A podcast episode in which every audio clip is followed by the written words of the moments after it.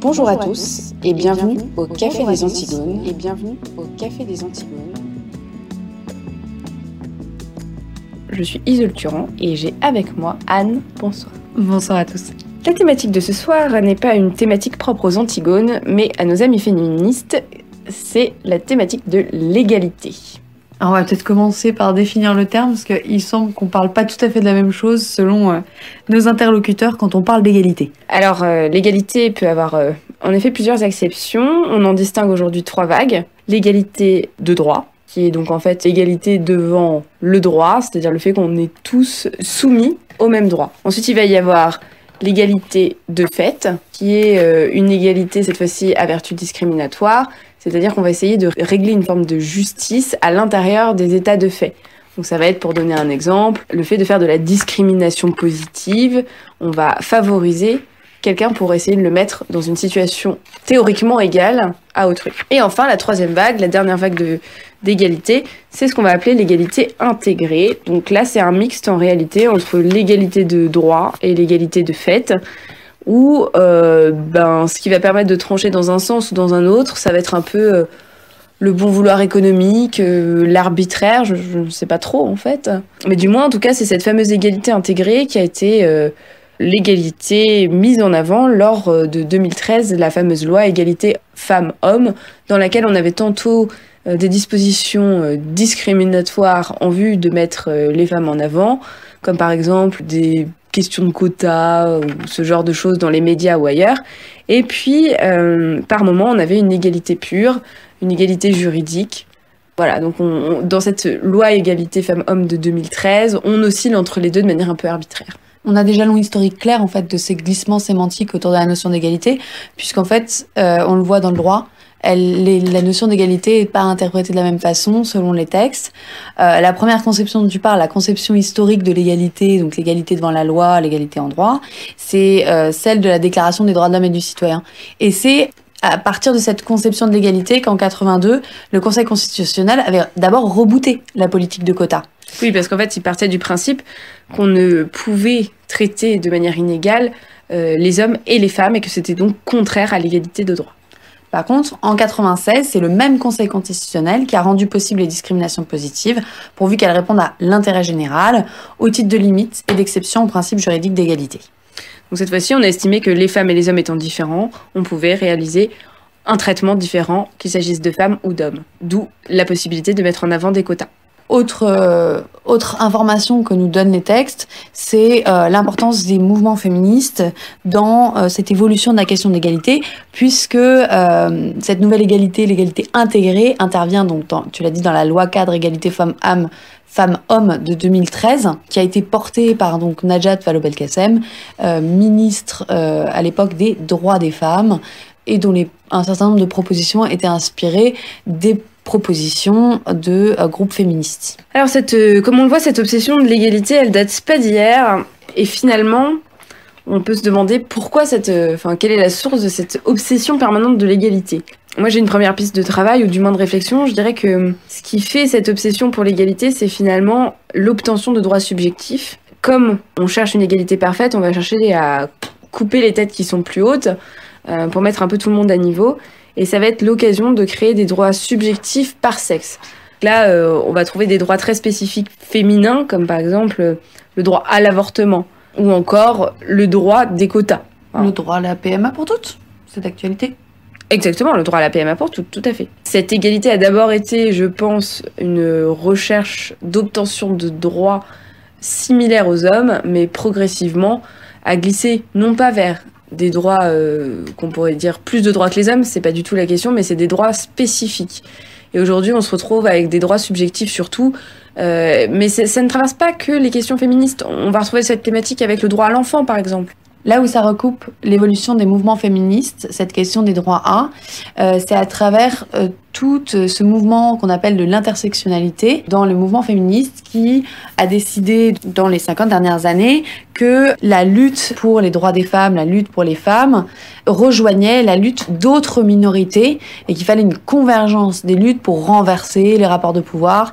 Donc l'intersectionnalité en termes concrets, ça se traduit par la défense par des groupes féministes des droits des euh, minorités sexuelles, comme on les appelle, donc LGBTQI+, euh, des minorités racisées et autres euh, groupes considérés comme potentiellement oppressés.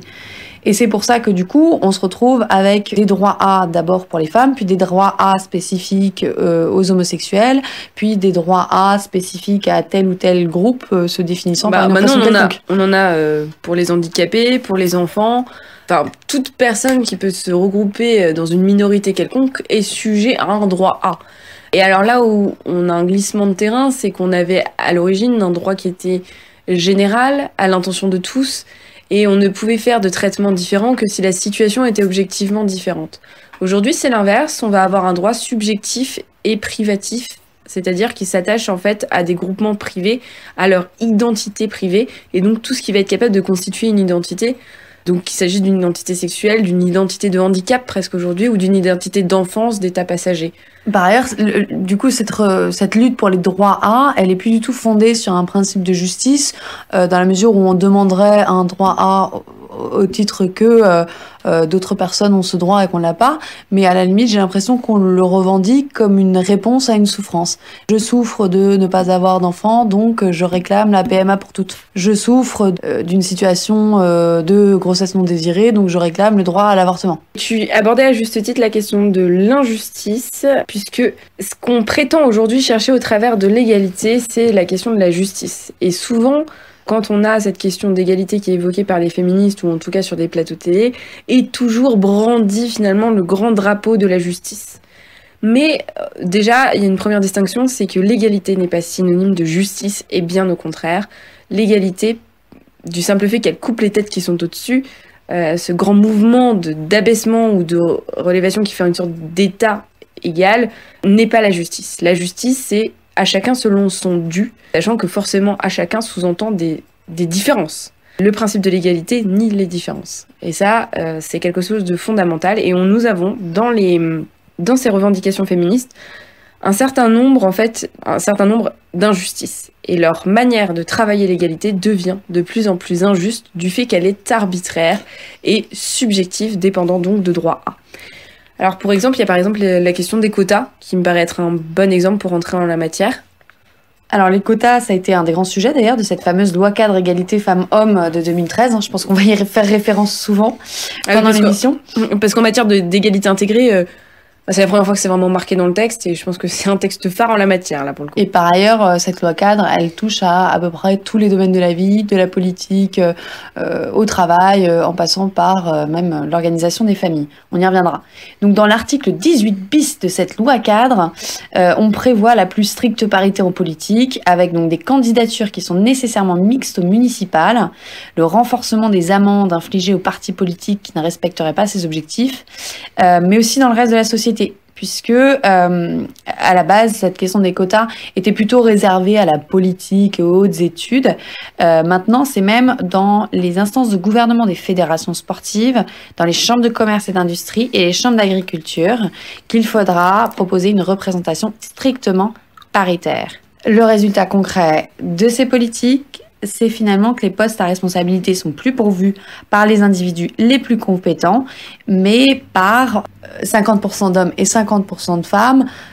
Oui, par sexe et pas par compétence. Alors, il faut rappeler que la décision de 82 euh, que tu évoquais sur euh, la première décision qui s'était opposée en fait à la question des quotas avançait que la seule discrimination qui pouvait être faite pour l'obtention d'un poste était celle des compétences. Que le risque que voyait le Conseil constitutionnel en 82, c'était le- finalement que on choisisse un candidat pour son sexe et non plus pour ses compétences. Et là, effectivement, quand on est obligé de faire des listes et de remplir des noms, ben faut trouver euh, 50% de femmes, 50% d'hommes et et là on va faire appel à la femme 2, la fille 2, euh, La voisine. euh, euh, enfin une bonne âme qui veut bien se dévouer pour euh, pour faire la potiche quoi. C'est c'est quand même ça. Du coup, c'est du coup comme il y a effectivement des femmes qui vont se retrouver là, euh, bien malgré elles, pour rendre service et pas parce qu'elles sont intéressées par le poste. En réalité, on, on- on crée une sorte de suspicion généralisée sur la présence de toutes les femmes qui sont là. Donc les femmes qui sont effectivement compétentes, qui maîtrisent euh, leur poste et qui ont envie d'être là, vont euh, être suspectées. Euh, comme euh, certaines de leurs consoeurs qui seraient peut-être là plus par obligation, euh, d'être là simplement pour faire tapisserie. Et donc finalement, on ne fait qu'étendre la misogynie ordinaire. Donc ça, c'est le premier élément. Je pense que c'est effectivement la misogynie ordinaire qui est rampante dans ces milieux-là, qui est rampante en politique et qui ne fait qu'augmenter. C'est-à-dire que effectivement, on voit plus de têtes féminines. Après, je pense que on dévalorise clairement aujourd'hui une femme quand elle arrive quelque part parce qu'on se demande euh, comment, on elle est est, arrivé là comment elle en est arrivée là. C'est- clairement ça. bah, Les commentaires qui ont été faits sur euh, la plupart des dernières nominations de ministres, euh, c'était que euh, justement, elles, avaient sans doute été propulsées là euh, pour respecter la parité dans le gouvernement au détriment de leurs compétences. Moi, il y a un autre élément aussi qui me semble important dans cette question des quotas, outre la question de la compétence, il y a la question de la représentativité. Normalement, quand on a un représentant, c'est quelqu'un qui nous représente, donc c'est pas nous. Donc c'est pas parce qu'il y a 50% de femmes et 50% d'hommes dans la société qu'il doit y avoir 50% de femmes, 50% d'hommes dans un hémicycle représentatif. C'est pas la question et c'est pas ce qu'on demande aux représentants. En fait, on, voudrait être représenté par le meilleur. Enfin, je sais pas, mais moi, si j'avais un problème en justice et que je choisis un avocat qui est donc par nature le représentant, eh ben je le prendrais meilleur que moi parce que euh, je choisis un avocat, donc quelqu'un qui a une compétence supérieure à la mienne. Et, là, pour le coup, le fait que ce soit un avocat ou un- une avocate va certainement pas entrer en ligne de compte. Euh, ça va être les compétences et puis euh, voilà la, la- la qualité de la représentation qui va compter en fait. En fait, il y a un glissement de terrain sur le côté, sur l'aspect politique et même administratif, qui est la complète déshérence de la, de la compétence et de la notion de représentativité. Une représentation, c'est pas un miroir, c'est justement un, un représentant. Donc un représentant, c'est absolument pas lié à l'image qu'on a identitaire de soi. Moi, j'aimerais revenir sur deux mythes autour des quotas et de la représentation des hommes et des femmes en politique. Le premier, euh, c'est un argument euh, des féministes contemporaines en faveur des quotas, qui dit que, bah voilà, en, mettant 50% de femmes euh, dans des instances gouvernementales, on va, en fait, c'est une étape intermédiaire, et puis voilà, on va forcer les mentalités, et puis comme les femmes vont montrer leurs compétences. Euh, eh ben, euh, ça va devenir un état de fait, on n'aura plus besoin de quotas. Le résultat, c'est que, en fait, on en est à 50 ans de politique de quotas et en fait, on ne fait que renforcer les politiques de quotas et en mettre dans de plus en plus de lieux et en mettre de plus en plus, euh, elles deviennent de plus en plus coercitives. Donc, l'argument selon lequel c'est qu'un passage est fallacieux. Par ailleurs, on l'a dit, ça a plutôt tendance à étendre la méfiance à toutes les femmes. Et par ailleurs, je, je pense que ça, ça contribue aussi à une forme d'essentialisation. C'est-à-dire que les erreurs qui vont être faites par ces femmes euh, ministres euh, ou euh, dans les euh, ou dans les municipales ou euh, dans les euh, gouvernements de fédérations sportives, etc., vont être imputées à leur sexe et pas à leurs compétences, parce que justement, elles sont là à cause de leur sexe. Donc forcément, on va dire, bah non, bah du coup, euh, il faut plus de femmes. Enfin, il va y avoir une, une réaction totalement primaire de se dire, il faut pas autant de femmes en politique, il faut plus de femmes en politique, parce que de toute façon, elles disent n'importe quoi. Non, c'est, enfin, c'est, c'est l'erreur d'une personne qui aurait pu être faite par un homme aussi. Voilà. Et là, là, on touche le profondément injuste, en fait. Ces côtés-là, sous couvert d'égalité, sont profondément injustes, à tous les niveaux. Et une autre essentialisation qu'on peut trouver, euh, qu'on peut trouver dans d'autres milieux, euh, qui va être totalement l'inverse, plutôt dans une vision différentialiste euh, des rapports entre les sexes, ça va être des, des, gens qui à la base sont pas forcément euh, partisans voilà du, féminisme contemporain, qui vont vous dire ah ouais mais c'est bien qu'il y ait des femmes au pouvoir parce que quand même les femmes je pense que s'il y avait eu des femmes au gouvernement en 14 ou, en 39, eh ben, on n'aurait peut-être pas fait la guerre. Et ça, c'est un autre mode d'essentialisation qui, à mon avis, est complètement inopérant et par ailleurs très faux, parce qu'on considère euh, dans cette perspective-là que les qualités sont réparties nécessairement par sexe. Donc les, les, les femmes vont être douces, gentilles, vouloir la paix, et les hommes vont, euh, parce qu'ils détiennent la force, vouloir la guerre, euh, être méchants et créer l'injustice. Mais c'est totalement inopérant. Et, et c'est Il y a totalement qu'à voir. Margaret Thatcher. hein. Il n'y a qu'à voir Margaret Thatcher, c'est pas la seule. Euh, quand quand on, on étudie la différence entre hommes et femmes, la complémentarité, ces choses-là en profondeur, on voit que oui, bien sûr, il y a des différences entre les sexes, mais aucun sexe n'a le monopole de la violence. Il y a simplement des modes différents d'exprimer, des manières différentes de l'exprimer.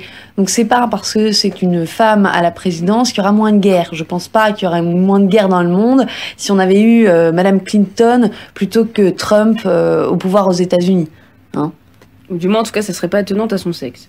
On va passer à une autre des thématiques très précieuses à nos amis féministes, qui est la fameuse égalité salariale. Alors ça, euh, on en entend tous les jours, hein, l'égalité salariale, l'égalité au travail, l'égalité des femmes dans l'entreprise.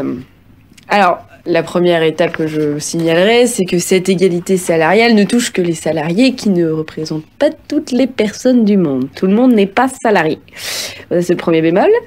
Néanmoins, on va dire qu'effectivement, une grande partie euh, des gens en France sont salariés, et souvent dans le tertiaire d'ailleurs. Donc, ça, ça touche quand même pas mal de monde. Ensuite, il faut peut-être revenir sur les chiffres aussi pour que on parle euh, de la même chose. C'est-à-dire qu'on on a tendance à, à balancer un ou deux gros chiffres. L'égalité salariale, ça se mesure à compétences égales et à postes égales, évidemment. Il y a une grande question qui se pose, euh, c'est pourquoi y a-t-il une inégalité salariale? Je pense que c'est la, la première question, si inégalité il y a. Et où est-ce qu'elle se trouve peut-être aussi? Notons qu'il y a quand même des lieux où il y a de moins en moins d'inégalités salariales, dans la mesure où énormément de grandes entreprises euh, ont des grilles de salaire euh, extrêmement strictes en fonction des postes, en fonction euh, des diplômes et ce genre de choses, et euh, au sein desquelles il n'y a pas vraiment la place pour une, une- des inégalités salariales. Celles-là, elles se retrouvent beaucoup plus dans des entreprises plutôt de petite ou de moyenne taille. Alors, petite et moyenne entreprise, en effet. Pourquoi on retrouve une, disparité de salaire, en fait, euh, entre les hommes et les femmes? Parce que c'est vrai qu'il y en a une en fin de carrière, quand on prend les gens, euh, je sais pas, à l'âge de la retraite, on peut de toute manière, de manière évidente voir qu'il y a une différence de salaire entre les hommes et les femmes. Enfin, faut pas être con. Au cours de la carrière, c'est effectivement plus difficile à voir. Il y a une réalité, c'est quand on arrive en fin de carrière, on regarde, on se retourne, on prend les salaires des uns et les salaires des autres, on regarde même la retraite, et là, on, voit euh, l'écart euh, juste magistral. Donc, euh, imputer ça à l'inégalité salariale, c'est une chose, mais il faudrait peut-être s'interroger sur la raison fondamentale de ces écarts qui sont une évidence en fin de carrière. Imputer ça au sexisme, c'est très facile, mais c'est pas suffisant pour répondre à la question. Euh, le sexisme dans les entreprises, ça peut peut-être exister éventuellement, euh, mais la réalité des inégalités salariales, c'est quand même l'éléphant au milieu du salon, c'est les enfants et c'est la maternité. Voilà, voilà. Et c'est d'ailleurs pour cette raison que la fameuse loi cadre euh, égalité femmes-hommes proposait plus de places en crèche. Alors c'était amusant, il parlait d'égalité salariale, donc là on avait l'impression d'avoir affaire au sexisme le plus ultime, au grand capital et au grand méchant patron incapable de voir euh, euh, les qualités et les vertus féminines. Euh, et puis d'un coup on se retrouve avec des questions de place en crèche. Donc bon, à croire que le gouvernement est lucide finalement. Hum, Et on avait aussi un autre grand, grand, grand sujet qui avait fait une levée de bouclier, c'était la question de la répartition des congés parentaux. Voilà. Parce que le seul endroit où finalement on reconnaît la place de la maternité dans les questions d'égalité salariale, c'est lorsqu'il s'agit de s'immiscer dans la vie des familles. Là, ça devient une excuse bien pratique pour aller très très loin dans la coercition, puisque donc ce, cette loi cadre égalité femmes-hommes euh, prévoyait donc à l'origine, pour le premier enfant, il y avait un à l'issue du congé maternité, la possibilité de prendre un congé parental, donc c'est le père ou la mère, au choix de chaque famille, qui pouvait le prendre de six mois, euh, et à partir du deuxième enfant, de trois ans. La loi cadre égalité homme-femme a étendu le congé euh, parental pour le premier enfant à un an, sous réserve que ce soit le deuxième conjoint qui prenne les six derniers mois, et a euh, écourté d'une certaine manière euh, le congé parental à partir du deuxième enfant, puisque sur les trois ans possibles, il faut que les six derniers mois soient pris par l'autre conjoint. Donc dans les faits, ça signifie que si vous voulez bénéficier d'un an de congé parental pour votre premier enfant, il faut que monsieur en prenne 6. Si vous voulez bénéficier de 3 ans de congé parental, il faut que monsieur en prenne 6. La réalité, c'est qu'en fait, il y a très peu de pères qui prennent ce congé parental et que c'est le congé parental des mères qui se voit écourté. Et donc on a l'air de s'éloigner un petit peu de la question de l'égalité salariale et pourtant nous sommes en plein dedans. Euh, en effet, euh, la raison pour laquelle les femmes euh, sont moins payées à terme à l'issue de leur carrière, c'est parce qu'elles sont moins là. elles sont moins présentes en entreprise et donc elles ont souvent plus de scrupules à demander effectivement des primes, des augmentations, quand elles savent qu'elles sont en train d'essayer de mettre le troisième en route et qu'elles ont déjà été absentes durant deux de congés maternité euh, et, potentiellement des congés parentaux. et potentiellement des congés parentaux. Donc il y a une vraie difficulté de ce point de vue-là au moment de la négociation du salaire et même parfois au moment de l'embauche, c'est-à-dire qu'une femme qui a sa jolie bague euh, et qui vient de se marier et qui espère que l'été prochain elle sera enceinte, eh bien c'est très compliqué pour elle d'avoir euh, l'affront de demander un salaire quatre fois celui que qui lui, est proposé. qui lui est proposé parce qu'elle sait qu'elle ne va pas rester. Mais c'est d'ailleurs une question qui est encore posée dans des entreprises d'embauche. Vous comptez avoir des enfants bientôt Cette question, si elle n'est pas légale, euh, elle existe. Et de toute façon, il euh, n'y a qu'à voir la bague au doigt et l'âge de la jeune femme pour savoir euh, ce qu'il en est. Et à la limite, ça devient une discrimination qui est imposée à, à, toutes les tranches d'âge, en fait, à toutes les femmes. c'est là où, en fait, le choix de la maternité entre peu en compte, puisque en, en évaluant l'âge de la potentielle candidate à un emploi, on va en déduire qu'il y a potentiellement enfant. Le truc, c'est que pour ces petites et moyennes entreprises, parce que c'est souvent de celles-là dont il est question, ces maternités sont euh, la double peine. Parce qu'en fait, elles vont continuer à payer les charges patronales euh, lors de l'absence de leurs salariés et euh, vont, vont devoir mettre des procédures en place pour pouvoir les remplacer. Donc elles vont payer beaucoup plus en l'absence d'un congé parental. Donc c'est non seulement quelqu'un de formé qui s'absente, mais en plus de ça, il va y avoir toutes les charges attenantes et ça peut durer longtemps. Et donc, on comprend mieux, au vu de l'argent que ça nécessite et de la fragilité de ces entreprises, l'angoisse et l'inquiétude qu'il y a derrière. Alors, une disparité euh, salariale à l'intérieur de grandes entreprises, est moins compréhensible, puisqu'effectivement, elles ont plus les épaules pour supporter. Bah, c'est pour ça que ces entreprises-là peuvent finalement se permettre et se payer euh, le luxe, en, final, d'avoir des grilles de salaire strictement et parfaitement égales et euh, des politiques de soutien des maternités extrêmement favorables. En plus, dans ces petites et moyennes entreprises, non seulement on paye les charges de la salariée absente, mais par ailleurs, on va, ça représente un coût euh, non négligeable d'aller embaucher quelqu'un entre-temps. Et du coup, cette, la personne qui part en congé maternité est souvent pas remplacée, ce qui fait que c'est aussi les collègues qui vont payer le prix de la, de, de, de la personne absente, avec une charge de travail augmentée. Et puis on va pas se mentir aussi, il y a, aussi le phénomène qui, de multiplication, c'est-à-dire qu'en général, quand dans un service euh, communication, bah, il y en a une qui tombe enceinte, ben, ça donne envie aux autres et que c'est souvent euh, tout le service. C'est des épidémies en fait. C'est, voilà, non, mais imaginez une entreprise de 10 personnes euh, sur lesquelles euh, il va y avoir trois absences pour congé maternité. Enfin, l'entreprise, elle, elle, elle dépose le bilan dans l'année, quoi. C'est impossible à gérer.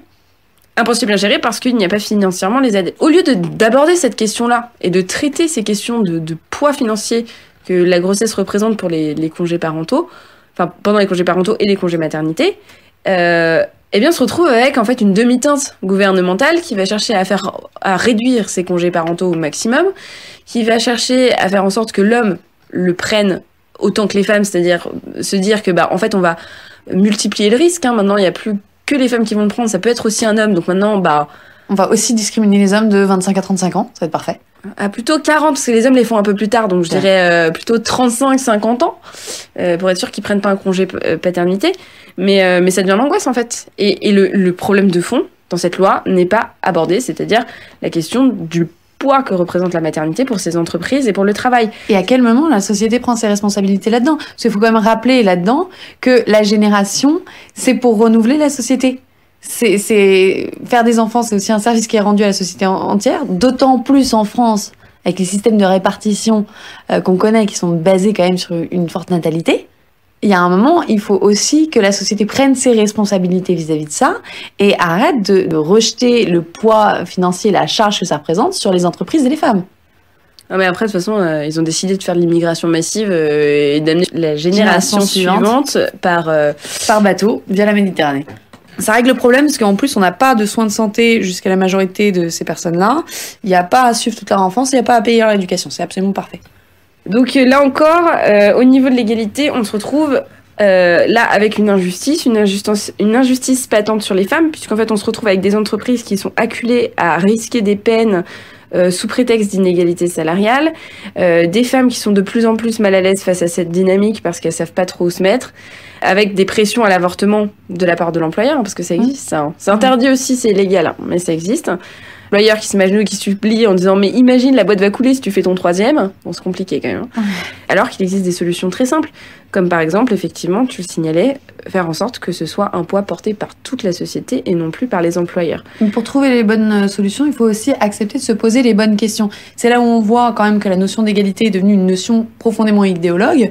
C'est que on donne, on met de l'égalité à toutes les sauces, mais derrière on refuse de se poser les bonnes questions.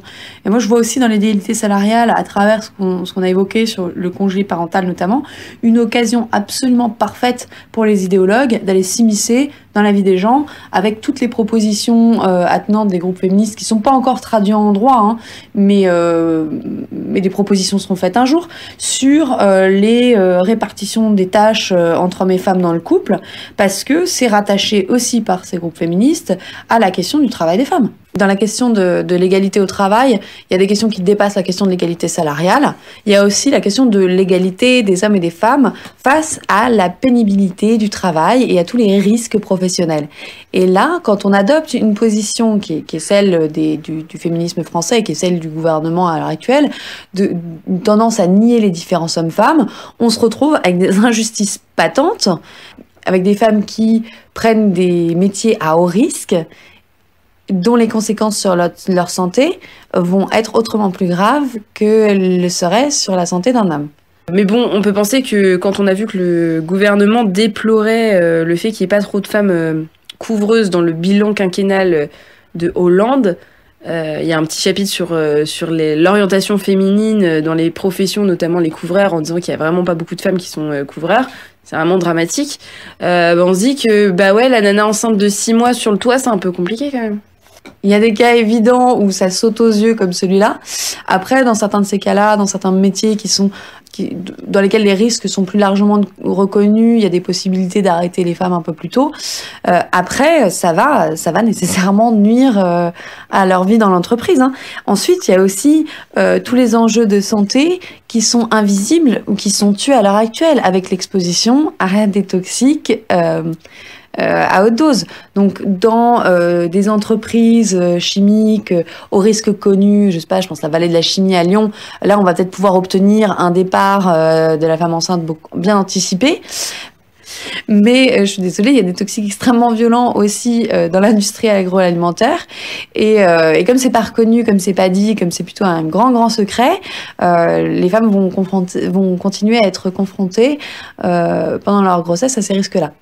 Euh, Il y a aussi toutes les questions de, pénibilité au travail. Je pense aussi au tout ce qui est femmes de ménage, où là aussi on a une exposition aux, aux toxiques qui est importante, euh, avec là encore euh, beaucoup de fausses couches et des grossesses très difficiles à mettre à terme. Et, et ça, ça fait partie des choses qui sont sous couvert d'égalité, complètement tues et pas du tout abordées. Par ailleurs, on s'est focalisé là sur le moment de la grossesse, mais la fertilité des femmes, elle dépasse largement ce moment-là, puisque pour pouvoir tomber enceinte, il faut quand même avoir un corps en bonne santé et un cycle féminin fonctionnel. De même, il faut qu'il y ait un homme avec euh, des spermatozoïdes fonctionnels. Donc là, dans cette perspective-là, l'exposition à des toxiques, euh, de toute façon, euh, va être nocive pour la fertilité humaine et donc pour le renouvellement de la société à très très grande échelle, puisque c'est toutes les personnes potentiellement en âge d'être parents qui sont à risque.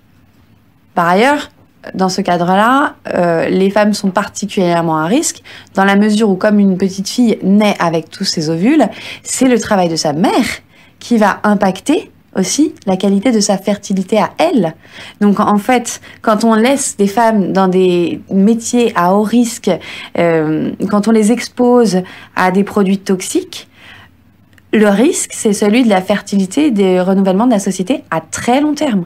Donc là, l'égalité homme-femme, elle a beau jeu, mais là, en fait, on parle en réalité de problèmes de santé publique et de problèmes de renouvellement de la société à long terme. Et puis là, on en parle comme ça, euh, mais euh, faut se rappeler que on n'a jamais eu autant de stérilité en France. C'est quelque chose de grandissant et ça fait partie des mots dont on ne veut pas parler. Et euh, là, pour le coup, la question d'égalité, elle n'y est pas. On préfère parler plutôt de ouverture à la PMA pour toutes, sous couvert là encore d'égalité. Et sous couvert de nouveaux droits à, mais, mais complètement décorrélés en fait de la réalité des femmes. Oui, avec cette question de la PMA pour toutes, là, on en revient à ce qu'on disait un petit peu plus tôt dans l'émission.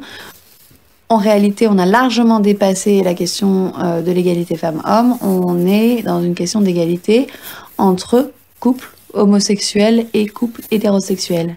Alors, un couple hétérosexuel, c'est, je dirais presque euh, un pléonasme, euh, puisqu'un couple, c'est forcément l'agencement de deux choses qui sont hétérogènes. Euh, en revanche, euh, des homosexuels ensemble, c'est une paire. L'injustice fondamentale qu'il y a dans la procréation médicalement assistée ouverte euh, au couple de femmes, et aux femmes seules, c'est le déséquilibre par rapport au seul couple fécond qu'est l'homme et la femme. Et, non pas une question d'injustice à l'égard des couples homosexuels masculins, par exemple. C'est pas la question. La, la, vraie injustice, elle est qu'on met sur le même plan des personnes qui vont avoir un accident de la vie qui font qu'ils sont infertiles et des orientations sexuelles par nature infécondes.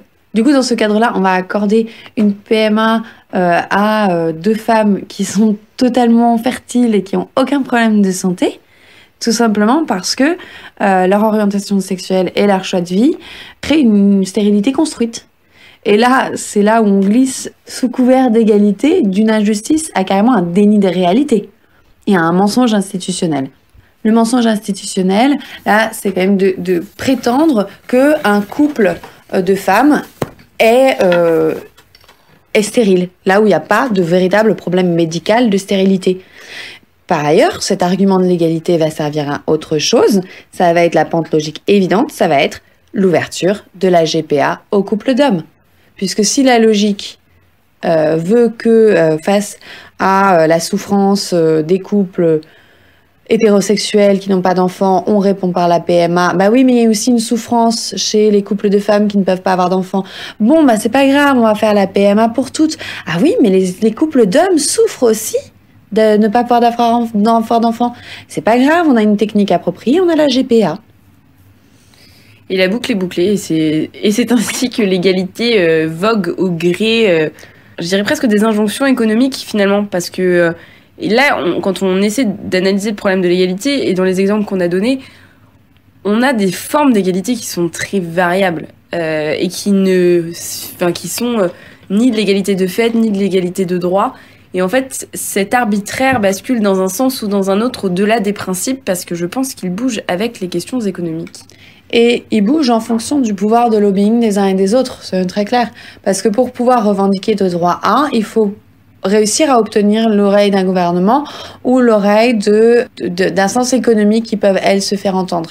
Il y a un juteux business autour de la PMA, il y a un juteux business autour de la GPA. Donc évidemment, ces questions-là et la souffrance de ces minorités-là va devenir prioritaire. Et puis euh, c'est pareil, sur la question des congés parentaux et de l'égalité salariale, il y a un intérêt économique évident de taire le problème, parce que c'est beaucoup plus rentable pour l'État de récolter des amendes euh, en ponctionnant encore les employeurs et de réduire le congé parental plutôt que s'interroger vraiment sur ces inégalités et là de prendre en charge finalement la maternité qui est le renouvellement naturel de la génération. Très clairement, euh, un homme et une femme qui font un bébé tout seul dans leur coin, ça n'a absolument aucun intérêt économique. Ça avait pour intérêt ce qu'on a dit, le renouvellement de la société. Euh, par contre, quand il faut passer euh, par un médecin, quand il faut passer par un donneur, quand il faut passer par des techniques médicales et des processus médicaux lourds, et effectivement très pointus, là, il y a un véritable marché, des enjeux économiques énormes derrière. Et par ailleurs, ce sont des enjeux euh, qui sont pas seulement privés, ce sont aussi des enjeux nationaux parce que il y a un, commerce euh, mondial euh, des gamètes, il y a un commerce mondial des enfants, soyons très clairs, parce qu'il y a des pays qui se sont spécialisés dans la production d'enfants avec des cadres légaux extrêmement souples et par ailleurs de la chair humaine fraîche sur place. On pense à l'Inde, pays dans lequel euh, on, on, propose à des femmes euh, très pauvres de vendre leurs gamètes, de vendre leurs ovocytes pour vraiment pas cher ou en échange de traitements médicaux dont elles ont besoin. C'est aussi dans ce pays-là qu'on va trouver euh, les ventres pour des GPA. Et donc, c'est tout un business qui participe de l'économie indienne et, euh, et, de son superbe boom en ce moment. Il y a d'autres pays plus proches de nous qui profitent de cette économie. Je pense à l'Espagne avec euh, les dons d'ovocytes et avec aussi les banques de congélation d'ovocytes. Nous vous laissons ici, chers auditeurs. Merci Anne pour cette émission de ce soir.